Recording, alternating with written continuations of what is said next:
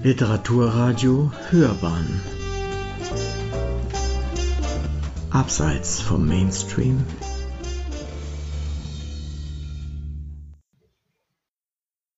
Ich bin Hartmut Fendrich, Arabist, geboren in Tübingen und war lange Zeit Dozent für die arabische Welt an der Eidgenössischen Technischen Hochschule in Zürich. Das Buch, aus dem ich vorlesen will, ist die Frucht einer ganz langen Bemühung und einer langen Sammelzeit. Es ist eine Sammlung von Geschichten über arabische Kinder und Jugendliche, also in den, während der ersten etwa zwei Jahrzehnte des Lebens. Das Interesse, warum ich das gemacht habe, ist ein doppeltes gewesen. Es ist einerseits ein gesellschaftspolitisches Interesse und andererseits ein literarisches. Das erste ist der einleitende Teil einer Kurzgeschichte eines marokkanischen Autors namens Mohammed Safsaf, der von 1945 bis 2001 gelebt hat. Der King auf dem Platz. Erschöpft und hungrig sank er vis-à-vis -vis dem Kino Tanagra auf die Treppe eines Hauses.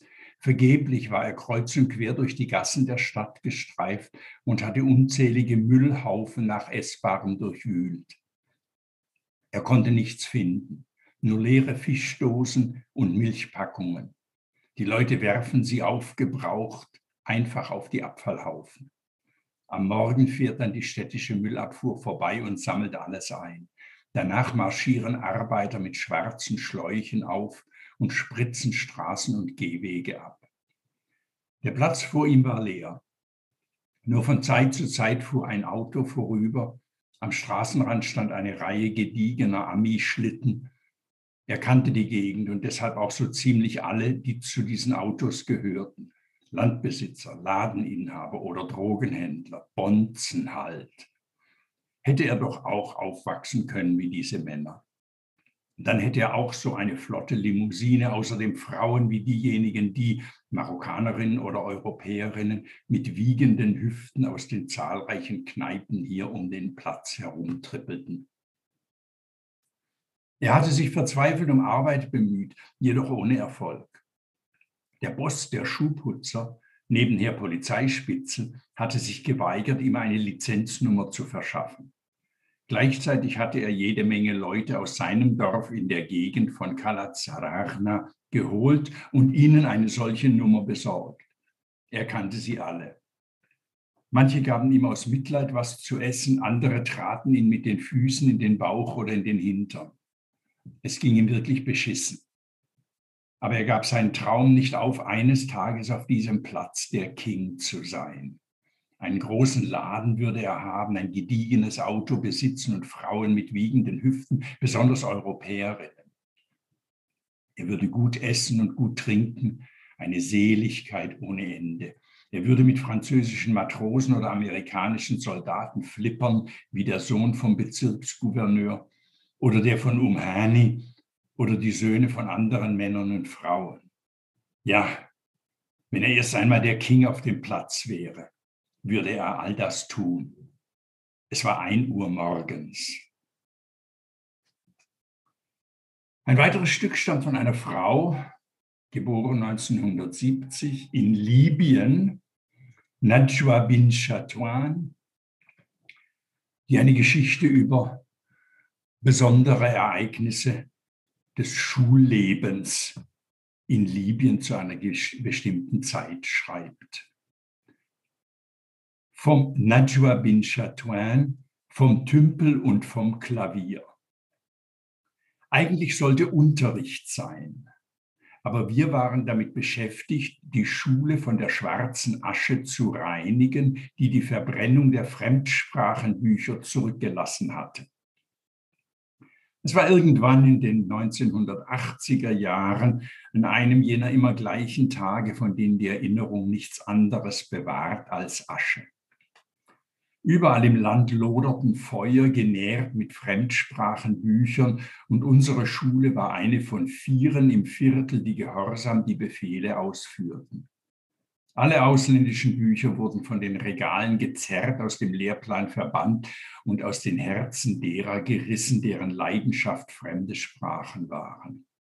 Unter unserer aufrichtigen Beteiligung wurden sie auf dem Schulhof hingerichtet. Manche waren glücklich über diese Feuer, weil sie Fremdsprachen hassten und nicht mit ihnen zurechtkamen. Einer meiner Brüder, der eine Oberschule in der Nähe besuchte, war untröstlich. Er liebte das Englische und erhielt immer Bestnoten. Nachdem die Sprache aus dem Lehrplan gestrichen worden war, weigerte er sich tagelang zur Schule zu gehen und behauptete, krank zu sein. Nur unsere Mutter, selbst Analphabetin, versuchte ihn zu trösten. Wir anderen waren alle exquisit schlecht in Englisch, dem Idiom unserer Feinde. Wir glichen, wenn man so will, ganz dem Erziehungsminister. Nur diesen Bruder schmerzte der Verlust tief. Es war für ihn wie der Tod eines Familienmitglieds. Wir anderen spotteten über dieses weibische Getue und echoten die Tiraden, die er uns und dem Verbrennertrupp in unserem und den benachbarten Vierteln entgegenschleuderte. Ihr zurückgebliebenen Ignoranten, ihr werdet schon noch sehen, was das für eine Katastrophe ist. Die einzige Katastrophe für uns war damals, einen solchen Bruder zu haben. Die Geschichte geht weiter und weiter mit diesen Details über das Schulleben, das versucht, alles Mögliche zu eliminieren, was angeblich den Kindern schadet bzw. vom Regime nicht geduldet wird. Eine andere Geschichte von einem Autor aus Saudi-Arabien, Hamad al-Isa, der 1961 geboren ist und einige Kurzgeschichten geschrieben hat. Er schreibt über einen besonders, sagen wir ruhig, ironisch humorvollen Vorgang, dass nämlich Personen aus dem Grenzgebiet zwischen Saudi-Arabien und Bahrain am Donnerstagnachmittag dem Samstagnachmittag, wenn man so will, von der, der Europäer nach Bahrain hinübergehen und dort Dinge genießen, die sie in Saudi-Arabien nicht genießen können oder dürfen. Hamad al-Isa, Shoppen in Bahrain. Seit vielen Jahren fährt die Familie fast jeden Donnerstag von Khobar nach Bahrain. Der Donnerstag ist ein Fixpunkt in der Familienagenda, auf den sich alle freuen. Vater, Mutter, Sohn und Tochter plus philippinische Hausangestellte reisen zum Shoppen und zum Kinogang in der Safe Mall. Der Vater sucht zusätzlich noch zwei Buchläden in der bekannten Maaritstraße auf. Der Vater ist Staatsbeamter, die Mutter Rektorin einer Schule, der Sohn 13, die Tochter 10 Jahre alt. An einem Frühlingstag kurz vor 12 Uhr mittags verließ die Familie Chobar. Der Sohn hat im Internet schon das Kinoprogramm abgerufen, das er nun gemeinsam mit seiner Schwester durchzusprechen begann. Wir sollten Johnny English sehen, erklärte er. Der Spion, der es versiebte. Doch seine Schwester war dagegen. Nein, wir sollten Ruf Mama ansehen. Nein, wirklich, Johnny English. Alle meine Freunde haben den schon gesehen und ihn cool gefunden. Nein, wirklich, lieber Ruf Mama an. Alle meine Freundinnen haben den schon gesehen und ihn mega lustig gefunden. Aber es ist die letzte Woche für Johnny English. Trotzdem, ich will Ruf Mama sehen. Okay, okay. Der Vater schaltete sich vermittelnd ein. Du und ich gehen in John English und du und Mama, ihr geht in Ruf Mama an. Und damit basta. Sie näherten sich der Insel auf halber Straßenstrecke zwischen Saudi-Arabien und Bahrain, wo die Zoll- und Passkontrolle stattfindet. Und wie immer an dieser Stelle bat die Mutter den Vater doch bitte am Frauendurchgang zu halten. Muss das denn sein, Mama? protestierte die Tochter. Wir sind schon spät dran und haben noch viel vor. Kannst du nicht einfach deinen Gesichtsschleier heben? Kommt überhaupt nicht in Frage. Bei jeder Fahrt ist es die gleiche Platte bei dir. Aber es ist wirklich schon spät, Mama. Das ist egal, ich werde meinen Gesichtsschleier nicht entfernen. Ich will durch die Kontrolle für Frauen. Aber in Bahrain nimmst du ja den Gesichtsschleier auch ab. Das ist etwas anderes, mein Kind. Was ist daran anders? Die Männer sind anders. Wie denn? Die Blicke der saudischen Männer sind unerträglich. Nun mischte sich der Vater ein. Ein Blick ist ein Blick, meine Liebe, sagte er lächelnd zur Mutter. Da gibt es keine nationalen Unterschiede. Aber sicher gibt es da Unterschiede, wie zwischen Himmel und Erde. Wir Frauen spüren diese Dinge eher als ihr Männer. Ganz ehrlich, die Blicke von saudischen Männern sind hungrig. Also bitte halt am Durchgang für Frauen. Der Vater hielt, wie es die Mutter verlangte. Sie stieg aus und verschwand im Frauendurchgang, wo eine Beamtin die saudischen Pässe kontrollierte. Die Mutter musste den Niqab heben, worauf die Beamtin mit einem Stempel die Identität zwischen Bild- und Passinhaberin bestätigte. Die Pass- und Zollkontrolle auf der saudischen Seite war rasch abgewickelt. Der Grenzübertritt über die Brücke war vor kurzem durch den Einsatz von Computern vereinfacht worden. Die alten bürokratischen Formalitäten waren beseitigt und man verzichtete sogar auf die Stempel im Pass.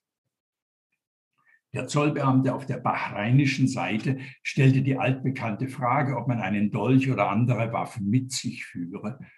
Nachdem der Vater dies verneint hatte und die Autoversicherung bezahlt war, durften sie nach Bahrain einreisen. Die Mutter nahm ihren Niqab ab und zeigte ihr Gesicht. Erstes Ziel der Familie war die Safe Mall. Dort wurde zu Mittag gegessen. Danach war es Zeit fürs Kino und wie üblich waren etwa 90 Prozent der Besucher der Safe Mall am Wochenende Saudis. Danach ging der Vater in die Mayarit-Straße zu den Buchläden. Die übrige Familie blieb zum Shoppen in der Mall. Eine weitere Geschichte diesmal von einem Syrer namens Khalid Khalifa, geboren 1964 und er lebt immer noch in, Syr in Syrien und er hat in seinen Romanen, in seinen mehreren Romanen hauptsächlich das städtische Leben und das gesellschaftliche Leben in Aleppo dargestellt. Hier die Geschichte von einer Einschulung und von einem Schülerdasein eines kleinen Buben. Khaled Khalifa in Aleppo. Mein erster Lehrer, dem der Rektor rasch ein paar Worte zuflüsterte, begrüßte mich freundlich. Er setzte mich in die erste Reihe neben einen schmächtigen Jungen, der irgendwie aussah wie ich. Ich streckte ihm meine Hand hin und wir wurden Freunde. Er hieß Jaber und wohnte nicht weit von uns entfernt. Bei der ersten sich bietenden Gelegenheit erzählte ich ihm von meinen Geschwistern und lud ihn zu uns ein. Wir spielten zusammen und schworen uns ewige Brüderschaft. Eine Szene, bei der wir zu Sausans meiner Schwester Belustigung unser Blut mischten. Wir wurden unzertrennlich und verbrachten die meiste Zeit in meinem Zimmer, wo wir aufmerksam meinem Bruder Rashid lauschten der uns auf der Geige unsere Lieblingsmelodien vorspielte. Ich schlug Mutters Ermahnungen in den Wind und wanderte keck auf den Feldwegen ohne Angst vor perversen Männern. Ich streifte mit Jaber durch die engen Gassen im Viertel. Wir lasen Baumwollfetzen bei den Entkörnungsbetrieben in einer Tall auf, klauten Kupferdrähte und suchten in Abfallhaufen nach leeren Glasflaschen. Diese Waren verhökerten wir auf dem Sonntagsmarkt in der Nähe und der Erlös erlaubte uns am Nachmittag ins Kino Opera zu gehen, wo wir begeistert ägyptische Soaps und indische Bollywood-Filme anschauten, in denen die Liebe am Ende stets siegte. Ich setzte mich auf den Platz neben Jaber und genoss den kühlen Raum und die wenigen Personen, die die Vorstellung am Tage besuchten gespannt auf das Auftreten von Najla Fathi, meiner Angebeteten, die in knappen Kleidern ihre Rundungen zur Geltung brachte. Wenn ich mal groß bin, erklärte ich Jaber, gehe ich nach Ägypten und suche nach Najla Fathi, dann erzähle ich ihr, dass du sie grüßen lässt. Er stieß mich in die Seite und als ich mich zu ihm drehte, sah ich ihn in Tränen aufgelöst und auf den Regisseur schimpfend, der den Film enden ließ, ohne uns zu sagen, wie die Bösen bestraft wurden und unsere Helden, die sich liebten, die Freuden der Liebe erlebten. Wir versuchten den Film weiter zu spinnen. Ein Falafel-Sandwich von Arax verschlingend wanderten wir zurück in unser Viertel, die Suleimania-Straße entlang, aus deren Läden es nach Wein und Pastrami roch. Ich wollte Jaber überreden, auf die 7 Uhr Straßenbahn zu warten, doch er winkte ab und schimpfte lachend auf alle Züge. Also wartete ich allein, legte ein paar große Nägel auf das Gleis und hoffte, dass die Eisenräder sie in Schwerter umwandelten. Diese nahm Jaber zum Metallwarenladen seines Onkels mit und bohrte in jedes ein Loch, damit wir sie um den Hals tragen konnten und aussahen wie Banditen. Noch ein Auszug von einer Geschichte, eine Erinnerung an Kindheit von einer inzwischen erwachsenen Person, diesmal verfasst von einer Frau aus Katar, einer Autorin aus Katar, 1979 geboren, Nura Mohammed Faraj. Die Geschichte heißt Üble Beschimpfungen. Ich glaube, ich kann sagen, dass ich meinem Vater alle Ohrfeigen verziehen habe, die er mir verpasst hat. Warum das? Nun, als mein Vater hat er die Aufgabe, mich zurechtzuweisen, wenn ich mich daneben benehme. Wenn nicht er, wer sollte es tun? Auf meiner linken Wange spüre ich noch immer diese Ohrfeigen, heiß wie frisch verabreicht.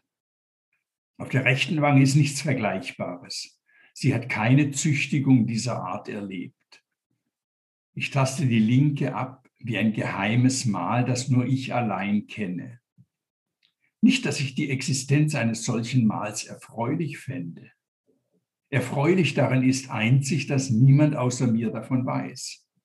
Schließlich handelt es sich dabei nicht gerade um ein Ruhmesblatt in meiner persönlichen Geschichte. Nun glaubt natürlich jeder, der mich so reden hört, ich hätte eine elende Kindheit verbracht, sozusagen von Ohrfeige zu Ohrfeige. Während in Wahrheit Ohrfeigen, zumindest in meinem bisherigen Leben, selten waren, ja praktisch nicht existierten. Richtig erinnern kann ich mich eigentlich nur an eine einzige und zu der kam es folgendermaßen. Einmal griff ich mir eine meiner Illustrierten und verspürte den Wunsch, mich etwas bombastisch einzukleiden. Dann nahm ich auf dem pompösen Ledersessel im Büro meines Vaters Platz und legte die Füße auf den Tisch gegenüber einem dort aufgestellten mehrbändigen Berg. Es war eine Sitzhaltung, die nicht gerade ein gemütliches Lesen erlaubte. Aber wie dem auch sei, ich glaube, ich habe gar nicht gelesen und es auch nicht versucht. Was mich beschäftigte, waren diese Sitzhaltung und die Frage, wie ich sie immer noch bombastischer gestalten konnte. Brust raus und ein blasiertes Lächeln aufs Gesicht und so weiter. Plötzlich kam mein Vater herein und sah mich in dieser Pose. Eine Katastrophe.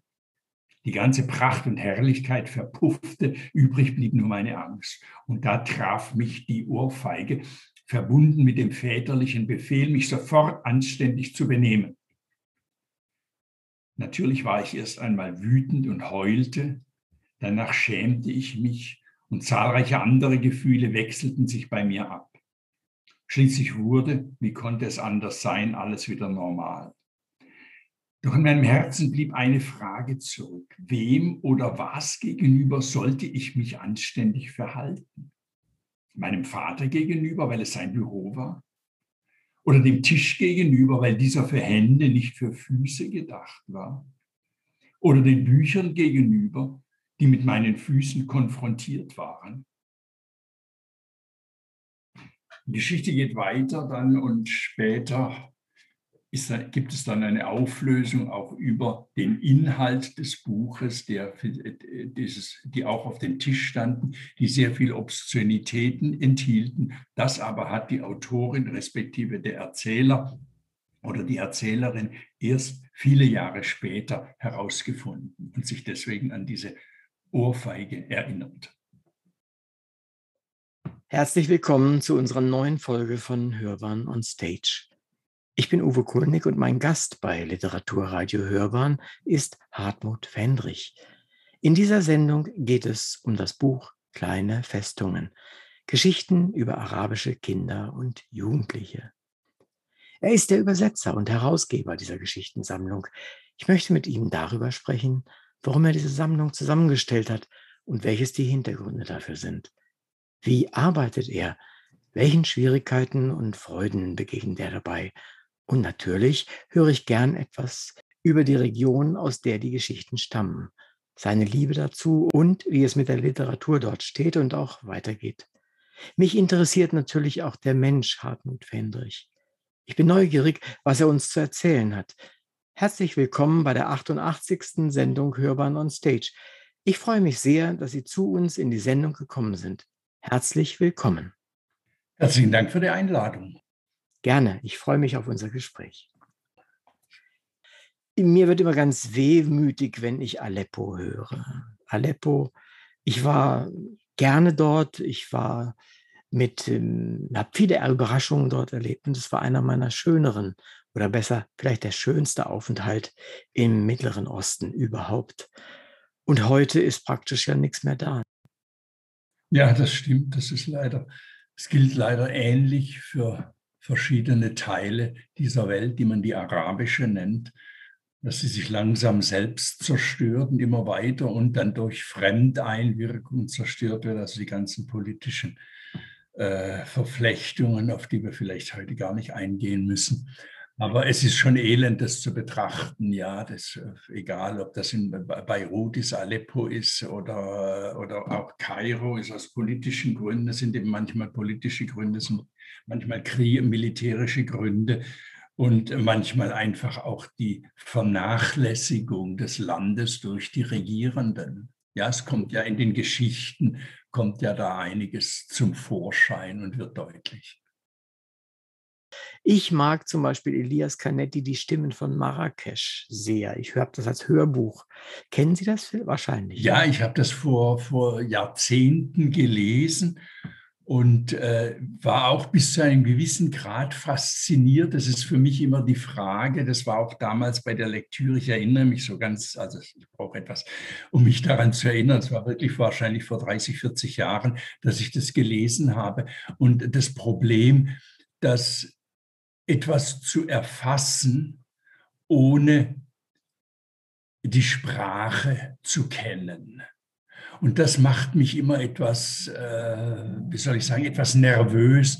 Und ich frage mich, wie weit das geht oder wie weit dann einfach die, ja, die Fantasie dann den Autor davon trägt. Ich meine, äh, Elias Canetti kann das natürlich sehr schön sagen und er hat ja auch durch seine, auch durch seine Familiengeschichte einen gewissen Einblick in orientalisches, nahöstliches Leben, ja, mit seiner, der Geschichte seiner Familie, die auch, glaube ich, wenn ich mich recht erinnere, aus dem äh, äh, marokkanischen nordafrikanischen Judentum stammt, das dann später ins Osmanische Reich ausgewandert ist. Also hier sind diese schon interessante Zusammenhänge. Aber wie gesagt, ich hatte damals diesen Vorbehalt, äh, wie erzählt einer oder was kann einer erzählen, der nicht versteht, was die Leute zueinander sagen, der das nur erahnen muss.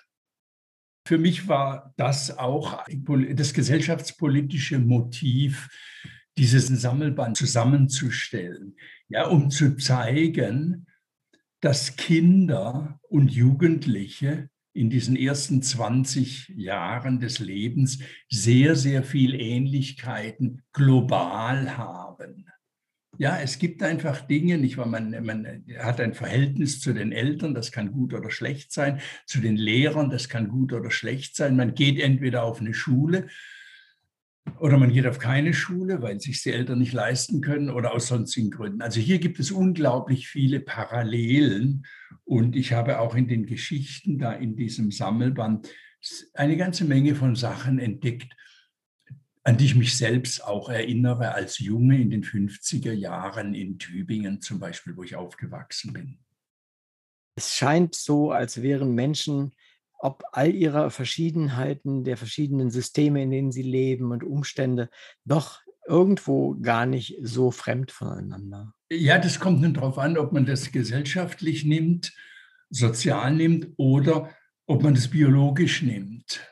Mhm. Ja, mit dem, äh, also es gibt von, von Roland Barthes ein sehr schönes, einen sehr schönen kleinen Artikel da über die Frage, äh, ob nun der Blick einer Mutter auf ihr Neugeborenes tatsächlich weltweit identisch ist, weil die arme Frau aus irgendeinem Slum möglicherweise andere Gedanken mit ihrem neugeborenen Kind verbindet als eine äh, Millionärsgattin in, einem, äh, in einer gated Community in, äh, irgendwo in den Vereinigten Staaten oder sonst wo. Ja, da muss man da muss man dann vorsichtig sein, dass man eben gerade nicht diese Verallgemeinerung macht. Ja, wir sind alle Menschen, wir sind alle gleich und so weiter. Das stimmt eben sicher nicht.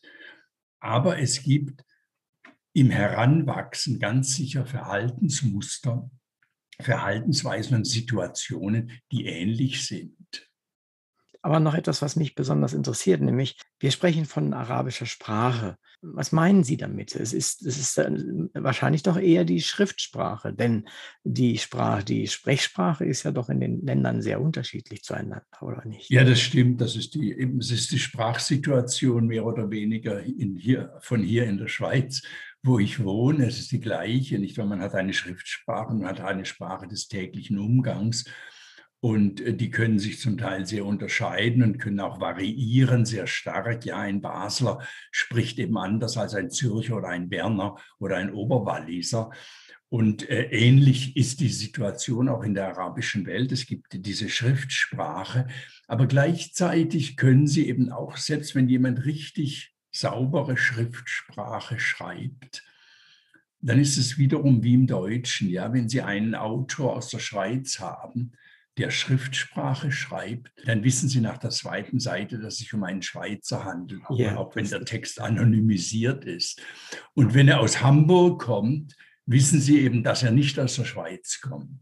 Also ja. solche Sachen. Und das ist natürlich ähnlich im, äh, in der arabischen Welt. Es, ist nicht, es sind nicht nur die Themen natürlich, die regional gebunden sind oder die, die regional entstanden sind, sondern es, ist auch, es sind auch Wörter, einzelne Ausdrücke, von denen mir dann auch sehr häufig Freunde, die ich frage, sagen, nein, das sagt man nur in Marokko oder das sagt man nur im Irak.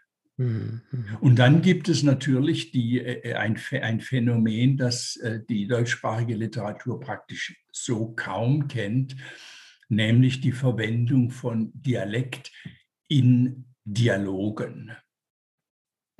Äh, das ist, ja, das ist noch relativ häufig, dass man das hat, also in Ägypten, dass einfach ein äh, Ägypter in seinem Roman die Personen, wenn sie die, äh, einen Dialog sprechen, wenn sie sich miteinander unterhalten, dass sie dann mehr oder weniger deutlich Dialekt sprechen. Also das ist etwas, was äh, die deutsche Literatur wirklich nicht in dieser Art kennt. Man hat hier, man spricht hier natürlich bei den Übersetzern von Soziolekt, den man verwenden kann, um Leute, äh, aber eben hauptsächlich auf ihre soziale Herkunft festzumachen. Aber in der arabischen Welt ist es noch sehr häufig, dass man dann äh, Dialoge hat, die zum Beispiel in, Ira in irakischem Arabisch, gesprochenem Arabisch, äh, festgehalten werden. Und da passiert es mir durchaus, dass ich Hilfe holen muss von irgendwelchen Einheimischen, die diese äh, Sprache als eben als Muttersprache sprechen oder sie gut kennen. Wir haben es in Deutschen auch jetzt noch, wenn ich mal jemanden aus Berlin charakterisieren will, dann äh, ist das ganz, ganz leicht mit in seinen wörtlichen Redenanteil. Da brauche ich nur ein paar Mal ich einzuführen oder sowas. Also ja, einige wenige äh, Codewörter sozusagen, dann weiß ich sofort, wo der herkommt oder aus Bayern natürlich genauso. Mhm. Was mir hier passiert häufiger mal ist, äh, das ist, äh, vielleicht kennen Sie das Phänomen vom Übersetzen auch, hier aus, aus Bayern gibt es etliche Autoren, die schreiben Hochdeutsch. In der Regel wird ja, wie Sie auch schon sagen, hier Hochdeutsch geschrieben. Äh, und äh, dann lese ich so etwas und dann sage ich, äh, das meinst du ist jetzt Hochdeutsch? Und dann sagen die ja. Und dann sage ich nein, das ist ein Halbbayerisch. Und das ist genau das Gleiche, was Sie eben gerade eben beschrieben ja, ja, haben. Genau. Sie merken es nicht. Also, ja, Sie merken es nicht und äh, ist, auch nicht, ist auch nicht so schlimm. Und das kann man auch relativ leicht korrigieren, wenn man es überhaupt korrigieren muss. Oder so. Ja, wenn, wenn, nein, die Frage ist, ob man es korrigieren will. Also ja. für, für, für, Deutschland, das Problem ist hier mit der, mit der Übersetzung, dass ich im Grunde keine Möglichkeit habe, etwas Entsprechendes zu machen. Ja, ja? ja, Wenn ich einen Text habe, zum Beispiel, ich denke zum Beispiel an gewisse Kurzgeschichten einer bekannten ägyptischen Kurzgeschichtenautorin, äh, Salwa Bakr. Und sie hat in ihre, auf, in gutem Schriftarabisch geschriebenen Texten sehr häufig äh, Ausdrücke, idiomatische Ausdrücke völlig integriert, die aber für einen Leser oder eine Leserin als ägyptisch identifizierbar sind. Mhm. Hier geht also der Text von der, vom, mehr oder weniger vom Schriftarabischen zum, zur Andeutung des Dialekts, um zu zeigen, es handelt sich hier um Ägyptisches. Und das geht leider in der Übersetzung verloren, denn ich meine, ich kann nicht außer thematisch oder sonst wie, aber sprachlich kann ich auf Deutsch nicht andeuten, das, was aus Ägypten kommt. Und die Übersetzung in einen Dialekt, da sind sich, glaube ich, die meisten Übersetzer einig. In einen deutschen Dialekt, das verbietet sich von selbst. Ja, das hat man früher mal in, in alten Filmen hat man. Ja, ja, das gibt es. Und das ist dann manchmal lustig, wenn man Glück hat, ist es lustig, aber hm. es geht auch, geht auch gerne mal richtig schief. Also es, man hat in den, in den 80er Jahren in Ägypten am, ein, zum Teil auch äh, Theaterstücke übertragen von Brecht und von Dürrenmatt und die zum Teil in, in Dialekt sprechen lassen. Also mhm. da, da ist man auf der arabischen Seite etwas, sagen wir, offener oder nonchalanter. Ähm, wie ist das zu sehen? Wir interessieren uns, äh, dass die Deutschen zunehmend auch an arabischer Literatur interessiert sind, an arabischsprachiger Literatur interessiert sind. Wie ist das umgekehrt? Äh, ja, ich meine, da würde ich sagen, da ist das Interesse durchaus größer als das Interesse der, an arabischer Literatur im deutschen Sprachraum. Ja, also es gibt auch viel, viel mehr Sachen, die übersetzt sind aus der deutschen Literatur im, im Arabischen. Das die Frage ist hier, oder das Problem auf der arabischen Seite ist eher eine Frage der Distribution dieser Bücher, wenn die irgendwo übersetzt werden, sagen wir in Damaskus oder in Casablanca, dann ist die Chance, dass sie verteilt werden auf der gesamten Arabi in der gesamten arabischen Welt, was ja sinnvoll wäre, diese Chance ist sehr gering. Das hat mit Organisation, mit Politik und allem Möglichen zu tun. Mhm. Und es, es, wird wirklich recht viel übersetzt. Ich meine, eben in, in äh, Ägypten und jetzt gibt es auch, es gibt auch Projekte, also äh, relativ aktive Übersetzungsprojekte auf der arabischen Seite, die Internationales ins Arabische übersetzen, darunter auch äh, Europäisches, also was weiß ich, Habermas oder Elfriede Jelinek oder alles Mögliche. Also sehr verschiedene, verschiedene Werke, auch verschiedenartige Werke werden ins Arabische übersetzt. Also da muss man sagen, da ist eigentlich die arabische Welt besser dran als die europäische mit oder als die äh, deutschsprachige mit arabischer Literatur. Ich habe nicht sehr viel arabische Literatur gelesen. Was mir immer sehr in Erinnerung bleiben wird, ist die Midak-Gasse, äh, die ich also mit in frühen Jahren, also das ist ja schon, ist ja schon recht älter, das Werk, äh, gelesen habe, die mir sagenhaft gut gefallen hat. Und das ist interessant, dass Sie dieses Buch gerade erwähnen, weil ich gerade vor ein paar Tagen habe ich äh, in einem, Artikel, in einem Text über Naguib Mahfouz ja gelesen, dass er mal gesagt haben soll, er halte die Mittaggasse für seinen besten Roman. Ah, verstehe. Und ich tendiere dazu, diese Meinung zu teilen. Ich finde, ah. es, ich finde es einen ungeheuer gelungenen Roman über ägyptische Geschichte und über äh, urbane Entwicklungen. Es ist also alles drin und äh, Sozialgeschichte, politische Geschichte, äh, menschliche Empfindungen, Hoffnungen, Enttäuschungen und so weiter. Ich finde es wirklich, es ist ein brillantes Werk, ja. Ah, wunderbar. Haben wir was wirklich, äh, eine volle Übereinstimmung. Für ja, ja. Das ist, das ist, also es hat mir unheimlich viel gegeben seinerzeit. Ich nehme es immer mal wieder in die Hand mhm. und lese mal hier und lese mal da ein paar Seiten oder sowas, mhm. weil es mir einfach gut gefallen hat. Und die Figuren dort drin sind mir immer noch irgendwie präsent. Schemenhaft, aber präsent sind. Mhm. Und das ist schon, das ist, glaube ich, das, was Bücher leisten sollten, wenn sie, mhm. wenn sie gut sind. Äh, aber ich wollte auch in der Richtung noch was fragen. Äh, juckt es Sie manchmal in den Fingern, solche bekannten Bücher noch einmal neu zu übersetzen?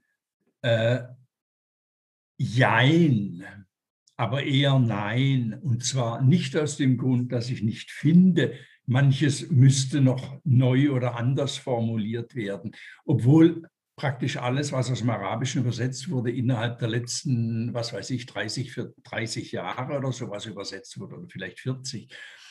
Äh, aber bei mir geht es eher darum, wenn mir das jemand anbieten würde, würde ich wahrscheinlich eher sagen, ich will was neu übersetzen. Ja, mhm. es gibt so viele Sachen in der arabischen Literatur, in der zeitgenössischen arabischen Literatur, die hier noch nie eines, von hier aus noch nie eines Blickes gewürdigt wurden. Und das finde ich schade. Und deswegen habe ich auch in meiner äh, äh, Zeit als Herausgeber einer arabischen Reihe immer darauf gedrängt, dass vielleicht ein, zwei Titel mit gewissen Ausnahmen nur ein oder zwei Titel eines Autors oder einer Autorin übersetzt werden und dann wieder jemand anderes. Es gibt so viele Namen. Und deswegen auch dieser, dieser Sammelband hier, ja, dieser Sammelband, ja, genau. da sind 51 Geschichten drin von 51 verschiedenen Autoren und Autorinnen von Marokko bis nach Irak. Mhm. Und das ist im Grunde nur ein Klecks. Ja, man könnte also auch die Geschichten über Kinder und Jugendliche könnte man unschwer ad libitum weiter sammeln und herausgeben. Vielleicht eine Frage am Rande da. war irgendwie ein arabisches Land schon mal auf der Frankfurter Buchmesse Gastland? Ja, die arabische Welt, die arabische Liga war 2004 äh, äh, äh, Ehrengast bei der Frankfurter Buchmesse. Das ist aber ein eine Unternehmung, die ziemlich schief gegangen ist, ah. äh, die, weil sie wahrscheinlich wirklich falsch aufgegleist war. Sie, man hätte wahrscheinlich nur ein Land einladen sollen und nicht die Arabische Liga, denn äh, die haben sich dann äh, eben zerstritten und, und, nichts, und, und nichts, auf die, nichts auf die Reihe gebracht. Es war also war eine ganze Menge Autoren und Autorinnen da, aber es war schlecht vorbereitet. Die, die paar Übersetzer und Übersetzerinnen, äh, die es gibt in Deutschland oder im deutschen Sprachraum, die mussten dann in den letzten paar Wochen noch auf Hochtouren arbeiten, weil nichts auf längere Sicht vorbereitet war. Es war also leider nicht, äh, sagen wir mal, ein solcher, äh, ein richtiger Push für die arabische Literatur. Das ist schade, dabei waren wahrscheinlich eine Menge Hoffnungen damit verbunden. Ja, ausgesprochen. Das glaube ich. Äh, und ähm, denn ich muss gestehen, wenn ich in einen Buchladen gehe und mich einfach mal ein bisschen umgucke, es ist selten mal, dass mir ein arabisches Buch an prominenter Stelle entgegen hm. gezeigt wird.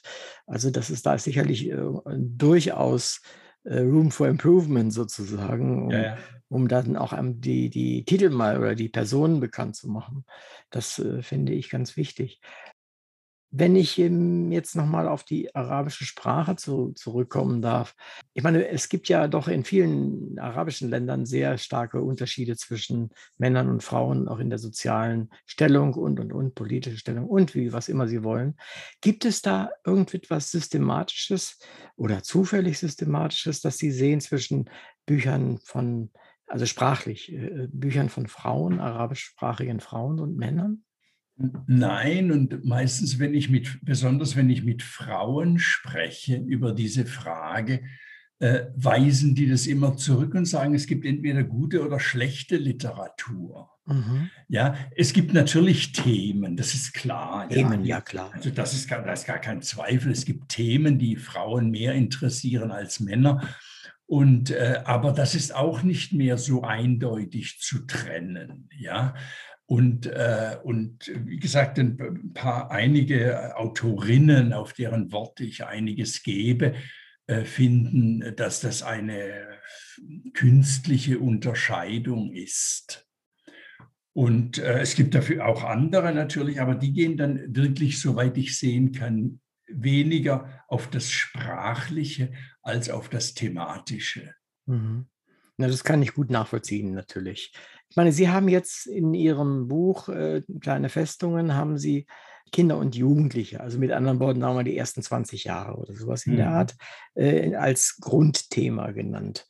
Ähm, wenn wir darüber hinausgehen, äh, welche Themen sind denn im Augenblick gerade besonders en vogue? Also auf, natürlich, wenn man auf die Präsenz arabischer Autoren und Autorinnen in, im deutschen Sprachraum eingeht, dann ist es natürlich die Fluchtgeschichte und die Integrationsgeschichte. Aber wenn man dann in der arabischen Welt bleibt, ein Dutzend Themen, die die Hauptthemen sind. Wenn Sie zurückgehen auf, auf das Buch, das Sie vorhin genannt haben, von Nagib Mahfouz, die Mittaggasse, da haben Sie das sehr schön, die traditionelle Gesellschaft, die moderne Gesellschaft, die, die orientalische Gesellschaft und die europäische Gesellschaft. Ja, die werden in diesem Buch von der Mittaggasse sehr schön unterschieden. Und das ist genau das, was auch äh, in der arabischen Literatur auf unterschiedliche Weise in den letzten, ich würde sagen mal 50 bis 70 Jahren beschrieben wurde. Ja, die Auseinandersetzung mit dem Westen. Äh, eine berühmte Geschichten sind die Geschichte über Student oder Studentin, der oder die aus der arabischen Welt nach Europa oder nach Amerika oder auch vorher, früher auch mal nach Moskau ging zum Studieren und dort einen Kulturschock erlebt hat und anschließend entweder zurückging oder blieb, wo er oder sie studiert hat und damit also zum Brain Drain der, äh, der her, ihrer Herkunftsgesellschaft beigetragen hat. Das ist praktisch so ganz grob skizziert ein ganz wesentliches und vielfach ausgearbeitetes Thema in der arabischen Welt gewesen. Und wie gesagt, die Mittaggasse ist für mich ein typisches Beispiel. Ja, da gibt es die Altstadt, wo die traditionelle Gesellschaft lebt, die sich mehr oder weniger gut und mehr oder weniger vernachlässigt von der Regierung durchschlägt, die ist warm und heimelig, aber gleichzeitig muffig. Und dann gibt es die moderne, die andere Seite der Stadt, in die es viele hinzieht, wo es viel Glitter und Glitzer und Licht gibt, die dynamisch ist, aber gleichzeitig verkommen.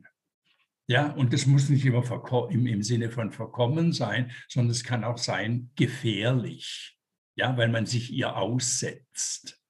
Also das ist ein ganz wesentliches, wesentliches Thema für mich. In neuerer Zeit gibt es ein, gibt es ein interessantes Phänomen, dass Horrorgeschichten über die Zukunft in der arabischen Welt geschrieben werden.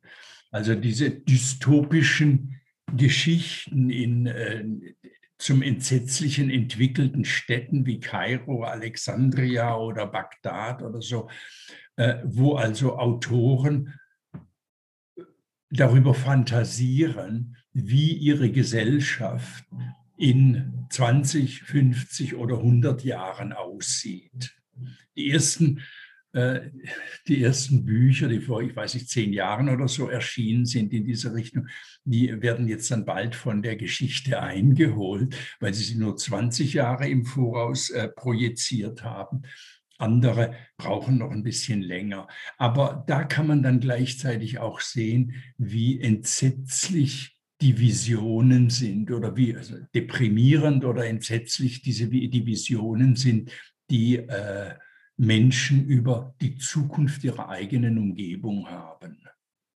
Also das sind so, das sind Themen. Natürlich gibt es dann diese Sozialthemen zwischen Mann und Frau, die Unterschiede, die, die äh, die, die, die Unterschiede, die gemacht werden oder die beseitigt werden, die langsam beseitigt werden, oder die Frage, wie sie äh, eine palästinensische Autorin zum Beispiel namens Zaha Khalifa gestellt hat, schon vor langer Zeit, äh, ob es reicht, ein äh, befreites Land zu haben, also Freiheit im Land zu haben, ihr ging es um Palästina oder ob es nicht eben auch wichtig ist, ein befreites Leben, nämlich als Frau zu haben. Also auch das sind Themen. Also man könnte äh, tatsächlich die Liste noch etwas weiter äh, ziehen. Ich äh, würde sagen, es gibt Hauptthemen, etwa zehn bis zwölf oder so.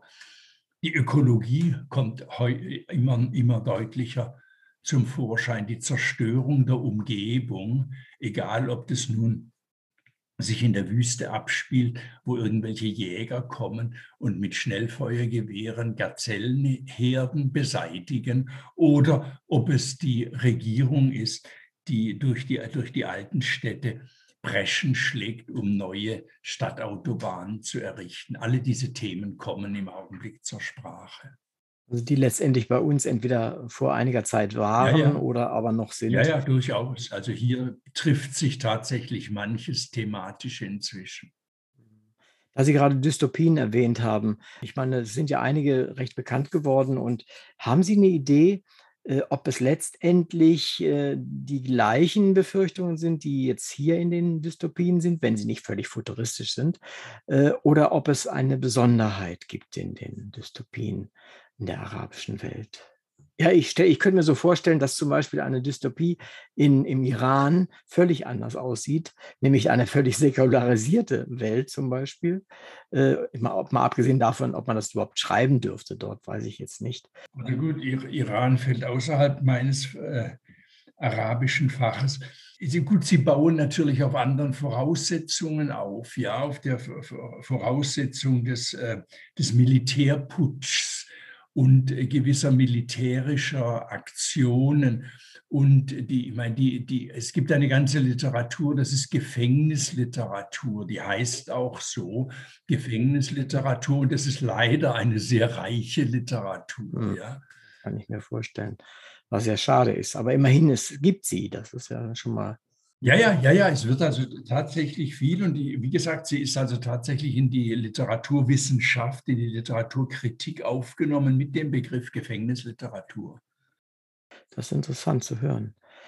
Was, was möchten Sie denn tatsächlich darstellen damit, mit der Zusammenstellung dieser 51 Personengeschichten? Also im Grunde sind es zwei Sachen. Das eine ist ein, sagen wir mal ruhig, sozialpolitisches Interesse, wenn Sie so wollen, ein missionarisches Interesse von mir zu zeigen, dass es viele Gleichheiten gibt in unserer, zwischen unserer Welt und der arabischen Welt. Ja?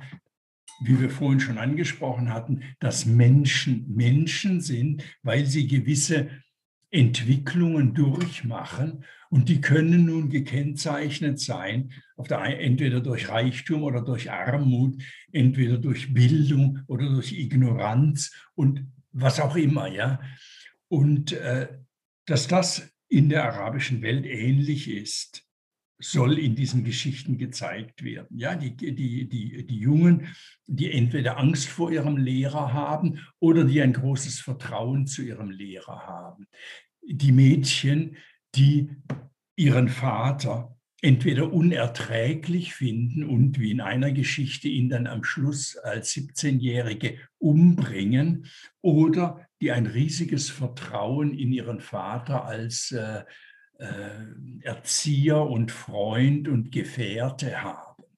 Ja, es gibt eben immer diese beiden Seiten und das, darum ging es mir. Also wenn es überhaupt ein, ein, ein, ein ein Sammelziel oder eine, eine, besondere Absicht bei der, bei, bei der Zusammenstellung gab, dann ist es im Grunde die zu zeigen, dass es für jedes Schlechte, für jede schlechte Geschichte auch eine gute gibt. Ja, es fängt an mit zwei Geschichten. Die eine beschreibt eine, die am Anfang die Geburt eines Mädchens, in, einer, in einem klinisch sauberen Krankenhaus, ja, beste, beste Betreuung durch Ärzte und Krankenschwestern.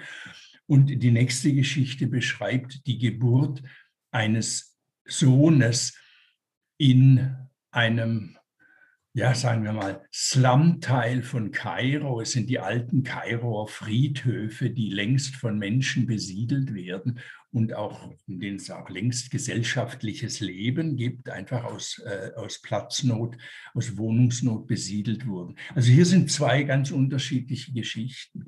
Und da, das ist im Grunde ein bisschen das, sozusagen das sozialpolitisch-missionarische, das dahinter steht auf der einen Seite. Auf der anderen ist es das Literarische, um zu zeigen, wie viele unterschiedliche Ausdrucksweisen, Sprachen, Personen, Tendenzen, thematische Nuancen es in der, innerhalb der arabischen Literatur oder der Literaturen der arabischen Länder gibt.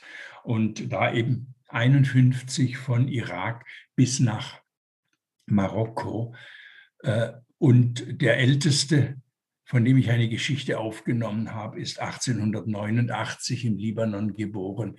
Die jüngste ist 1992 im Libanon geboren. Also auch so ein bisschen im Grund, aber der Schwerpunkt liegt auf der zweiten Hälfte des letzten Jahrhunderts. Wenn Sie, wenn wir über, an die Übersetzungen aus der arabischen Sprache denken, gibt es etwas, was diese, diese Geschichten eint, was über die Sprache hinausgeht, außer diesen 20 Jahren? Äh, ich glaube nicht, ich glaube nicht, dass man wirklich sagen könnte, dass es etwas gibt, das die eint. Das ist eine, eine alte Frage, die auch in, äh, in vielen Kon äh, Konferenzen in, aus der, in der arabischen Welt, wo ich, an denen ich teilgenommen habe, immer wieder gestellt wurde. Die Spezifizität das Besondere der arabischen Literatur. Und ich habe immer abgewinkt. Ja, für mich gibt es das nicht. Es gibt auch für mich keine, nicht die schweizerische Literatur, nicht mal das auf so kleinem Raum, geschweige denn die französische, sondern es gibt Autoren und Autorinnen je einzelne. Und das würde ich auch für die äh, arabische Welt aufrechterhalten und habe es immer vertreten.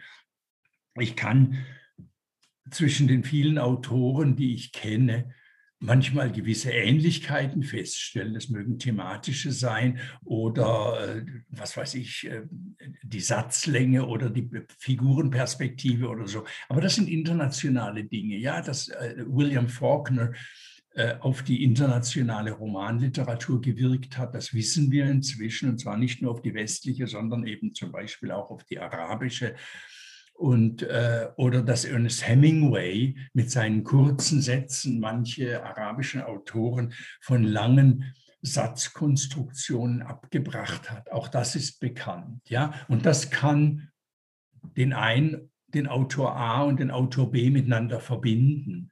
Aber auf der anderen Seite gibt es dann den Autor A oder die Autorin XY, die sich durch lange Sätze, lange Satzkonstruktionen charakterisieren lassen. Also man sieht bei Ihren Geschichten ja, dass sie in verschiedenen Formen geschrieben sind. Einmal ist es ein Ich-Erzähler Jawohl. und dann wieder ein, äh, jemand, der über etwas berichtet und also auktorial oder, oder wie auch immer. Ähm, wie ist das im Allgemeinen, wenn man es überhaupt verallgemeinern kann?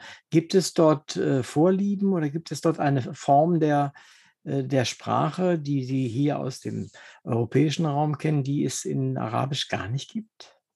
Also ich hätte Schwierigkeiten, das zu identifizieren. Äh, für mich sind das Romane oder Erzählungen, wie ich sie auch von anderswo in der Welt kenne. Manchmal ist natürlich die Bildersprache eine andere, Metaphern sind eine andere und das kann Schwierigkeiten bei der Übersetzung bieten. Mhm. Aber sonst werden, sagen wir, die Prosa ist äh, entgegen verbreiteter Meinung an sich die Literaturgattung der Moderne, auch in der arabischen Welt. Darüber sind sich sehr viele Literaturkritiker und Autoren einig. Es gibt immer noch diese Vorstellung von der äh, Poesie als die eigentliche arabische Kunstgattung. Aber das ist wahrscheinlich, wenn man ehrlich ist, hat sich doch abgelöst. Es gibt Poesieveranstaltungen, wo die Zuhörerschaft, die zum Teil sehr zahlreich dann kommt, hingerissen ist. Aber die Vertreter der Prosa, und ich meine, ich persönlich gehöre auch dazu, glauben eben, dass, wie es schon in den 1930er Jahren ägyptische Autoren und Literaturwissenschaftler gesagt haben, dass die Prosa oder der Roman das Genre der Gegenwart ist weil es eine Logik darstellt, nicht eine Assoziation. Und äh, das glaube das glaub ich eben auch und deswegen glaub, bin ich davon überzeugt, äh, mit vielen anderen, dass die, die Prosa tatsächlich die augenblickliche Literaturgattung ist, in der eine Auseinandersetzung mit der, äh, mit der Lebenswelt erfolgt. Also Sie merken, ich habe mit Poesie tatsächlich nichts, kaum etwas zu schaffen. Ich habe mich äh, eine Weile mit verschiedenen Sachen beschäftigt, aber es hat mir nie so zugesagt. Und ich glaube eher, dass die Romane die äh, Mittel sind, mit denen sich äh, arabische Intellektuellen, Schriftsteller, Schriftstellerinnen mit ihrer Gegenwart auseinandersetzen.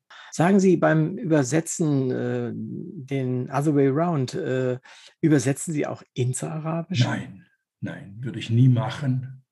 Würde ich nie machen. Ich würde in keine andere Sprache übersetzen als ins Deutsche.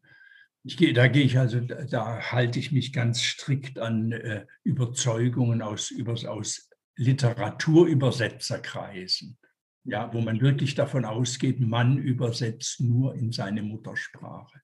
Ich kann das nachvollziehen durchaus. Äh, ich könnte mir auch überlegen, zur Not äh, Texte aus, was ich Englisch zum Beispiel ins Deutsche zu übersetzen, aber ob ich das umgekehrt möchte, ich, ich sehe das bei den Büchern, die ich geschrieben habe und die dann ins Englische übersetzt sind äh, und ich lese mir das dann an, dann kann ich das natürlich verstehen, aber ich hätte es nie so geschrieben, im Leben nicht.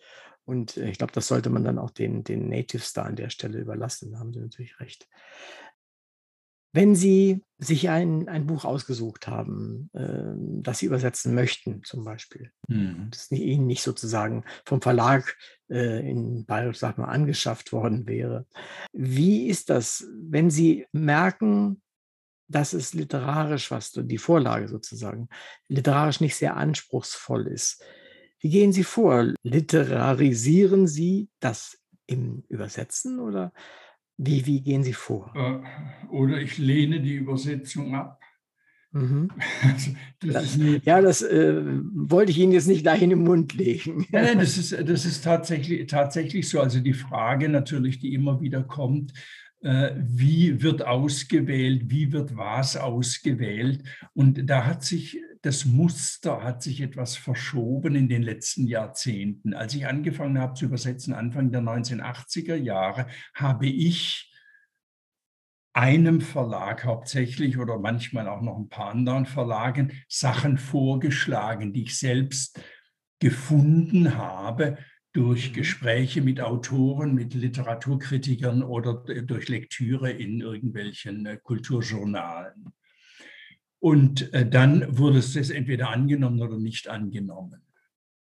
Und das gilt hauptsächlich für den Linus Verlag in Basel, mit dem ich ja lange zusammengearbeitet habe, wo ich eine ganze Reihe rausgebracht habe. Mhm. Und das waren anfänglich mein, alles meine Vorschläge. Und das sind zum Teil heute, wie soll ich sagen, moderne Klassiker in der arabischen Literatur.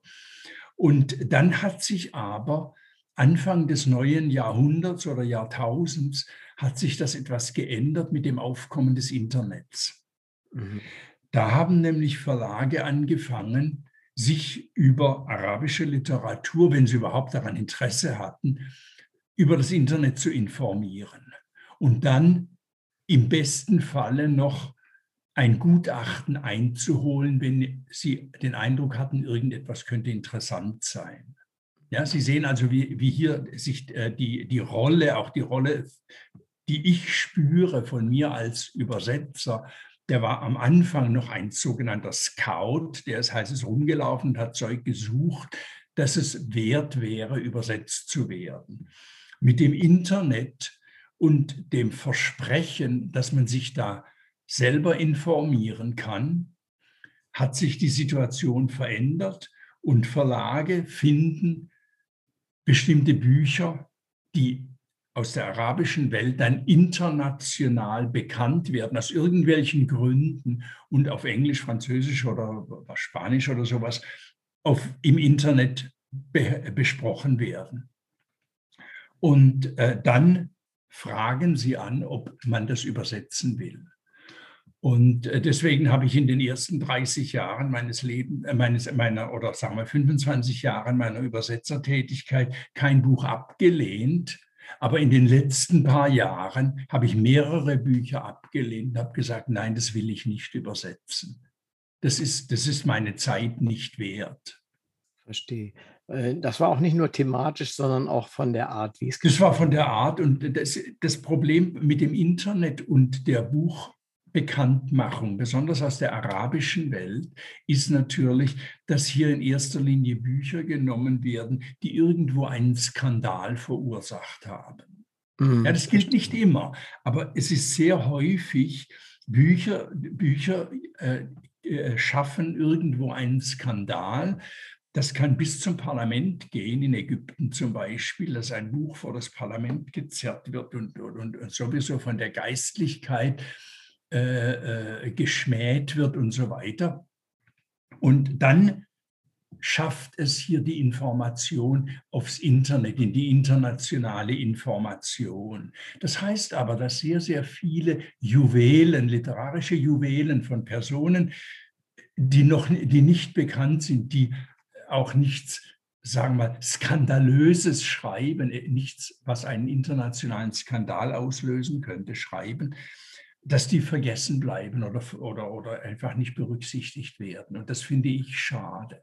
War so ein kleines Motiv auch das dabei, dass Sie jetzt äh, von dem einen oder anderen Autoren oder Autorin eine Geschichte ausgesucht haben, wo Sie sagen, den möchte ich an der Stelle nochmal pushen in gewisser Weise? Äh, ja, da sind also zwei, drei Autoren oder vier, fünf Autoren, Autorinnen da, die ich gern noch weiter verfolgen würde, von denen ich noch mehr übersetzen würde, also von denen es noch nichts auf Prakt oder praktisch nirgendwo was auf Deutsch gibt. Ein kleines Beispiel kommt jetzt die allererste Geschichte von einer jungen Liban relativ jungen Libanesin wird äh, ist ein, sind die ersten paar Seiten eines ganz, ganz kleinen Romans, eher einer Novelle. Und diese kommt jetzt als kleines Büchlein im gleichen Verlag Edition Faust heraus in nächster Zeit. Das sollte nicht mehr lange dauern.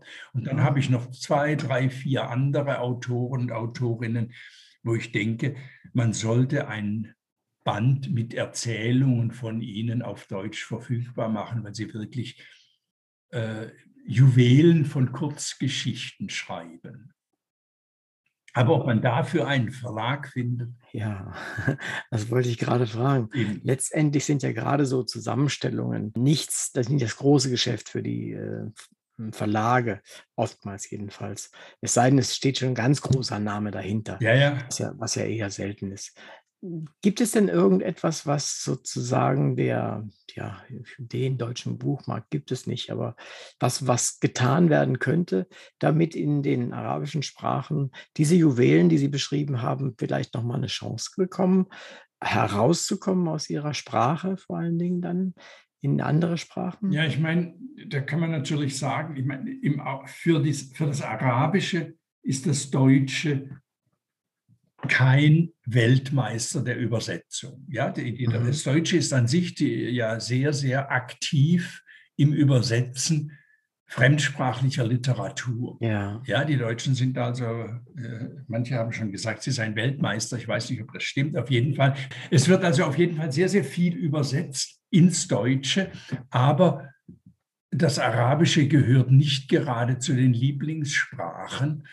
Und äh, ich weiß nicht, mit was allem das zu tun hat. Ich glaube, dass es mit der Fremdheit oder Ferne arabischer Kultur oder angeblichen Ferne arabischer Kultur gegenüber Europa zu tun hat. Und ich glaube eben auch, dass es tatsächlich eine ganze Menge äh, mit der Politik der Entwicklung der letzten 50 Jahre so zu tun hat. Dass es hier eine, eine Barriere gibt auf, äh, tatsächlich auf deutscher Leser- und Leserinnenseite, sich dem Arabischen zu nähern. Das habe ich also, ich meine, von, von meinen ersten Büchern an erlebt. Es waren palästinensische Autoren und Autorinnen.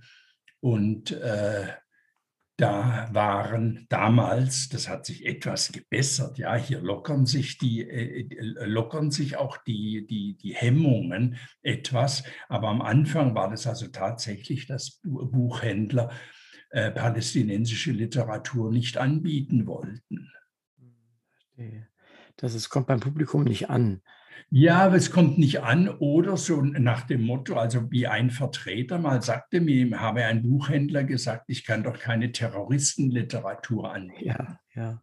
Ja, ja, Sie haben über, etwas über Al-Qaida äh, seinerzeit veröffentlicht und da habe ich mir auch gedacht, dazu wollte ich nämlich auch fragen, was, was, was gibt es dazu zu sagen? Also, aber ich glaube, davon sprechen Sie gerade. Ja, ja, ja, ja, ja. Ich, eben, das, das Paläst Palästina war am, stand für mich am Anfang, ja, dass ich gemerkt habe, wie, und das gilt nun praktisch nur, eigentlich nur für Deutschland, wie stark, die, wie groß die Hemmschwelle äh, ist, äh, aus Palästina etwas, über etwas anderes als über Terrorakte zu berichten. Hm. Verstehe. Und inzwischen gibt es aber auch eine ganze Menge Literaturen, also Romane und Erzählungen über die Entstehung von Terroristen. Ja, also auch hier wird erzählt, wie sich nun Terroristen bilden und was passiert äh, in der Familie, wenn zum Beispiel einer eben irgendwo in den, in den sogenannten Heiligen Krieg zieht. Und also da gibt es doch inzwischen auch eine ganze Menge Titel, die das aus den verschiedenen Regionen sehr detailliert beschreiben. Und das, naja, man muss aber erstmal das in die Hand nehmen und hineinsehen. Und das mögen wahrscheinlich alle, ganz viele, einfach schon wegen des, der Überschriften her, sage ich mal. Ja, ja. Woher es kommt. Mhm. Das verstehe ich durchaus. Ähm, sagen Sie, was mir sehr gut gefällt bei dem Buch, mal abgesehen von den, von den Geschichten natürlich, und ich mag solche Geschichten, vor allem solche kleinen Geschichten äh, mag ich besonders gern, kann man auch zwischendurch mal lesen und mhm. muss nicht so lange dranbleiben. Aber mir gefallen die Illustrationen sehr gut, also muss ich wirklich sagen. Mhm. Sie sind sehr modern, äh, aus meiner Sicht jedenfalls sehr modern und äh, die passen irgendwie äh, gut dazu. Wie, wie sind Sie zu dem der, oder ist der Verlag auf die Idee gekommen? Das, eine, nein, das, das, stammt tatsächlich von mir. Äh, und das ist eine ganz persönliche, eine ganz persönliche Geschichte. Äh, die, die, äh, die Zeichnerin, die Künstlerin Mahanas, ja. Maha ist die Tochter einer Autorin in dem Buch, Emily Nasrallah. Da gibt es eine Geschichte von ihr, Emily Nasrallah. Und ich, ich kannte Emily Nasrallah, die vor vier Jahren gestorben ist, sehr gut über lange Zeit hinweg. Ich war, als sie äh, als aus dem Libanon emigriert war nach Kairo, habe ich sie dort kennengelernt und dann später habe ich sie, in, als sie zurückgekehrt ist, 1990 oder 91 nach Beirut, habe ich sie praktisch jedes Jahr besucht. Und wir hatten ein ausgesprochen gut, sehr gutes Verhältnis, also auch wirklich mit der Familie und so. Und ihre eine Tochter ist Architektin, Künstlerin, Töpferin, Malerin und hat unter anderem diese Zeichnungen gemacht, die nicht für dieses Buch, sondern ich habe die mal gesehen und ich, wir haben gesucht eine, für eine Auflockerung dieser Textballung ja, in, in dem Buch. Ja.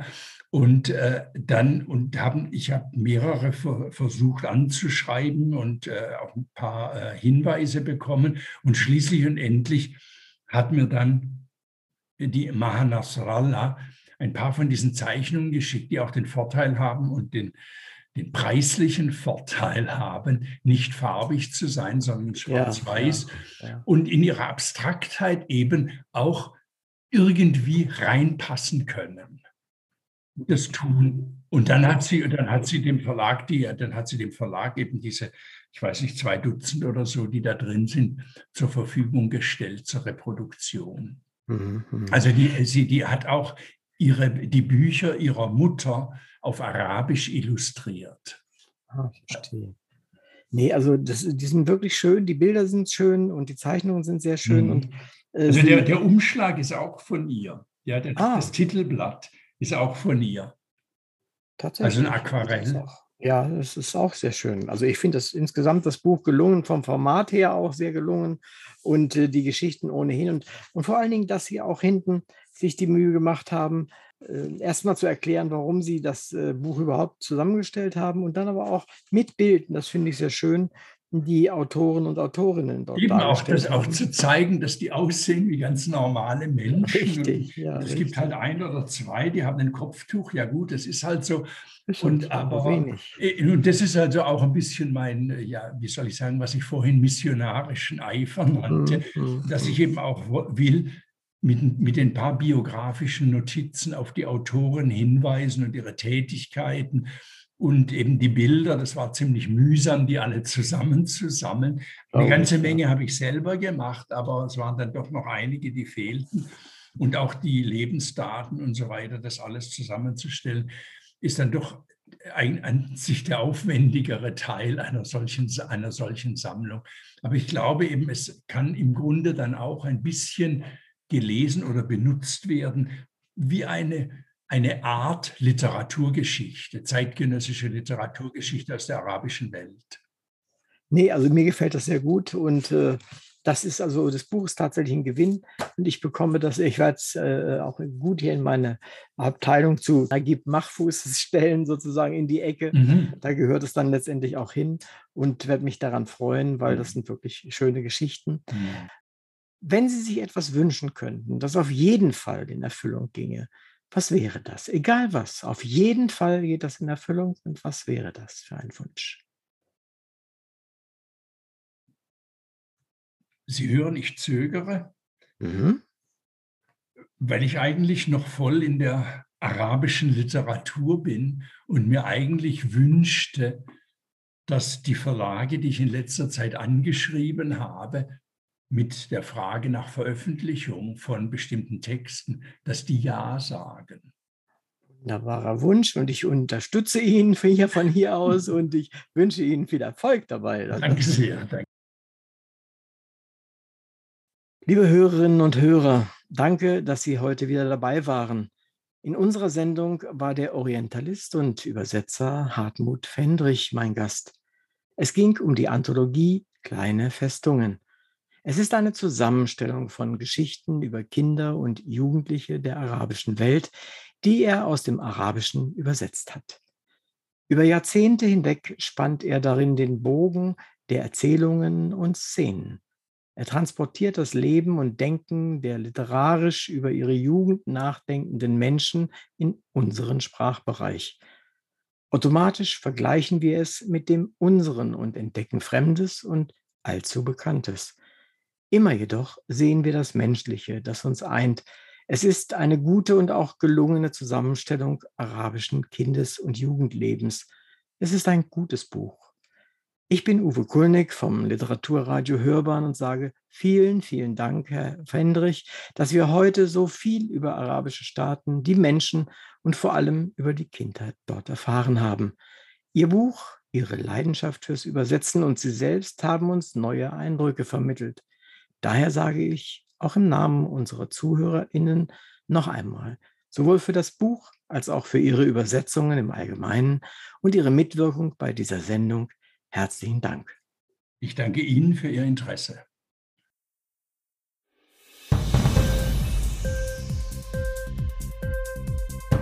Hat dir die Sendung gefallen? Literatur pur, ja, das sind wir. Natürlich auch als Podcast. Hier kannst du unsere Podcasts hören. Anchor, Spotify, Apple Podcast, iTunes, Google Podcasts, radio.de und viele andere mehr.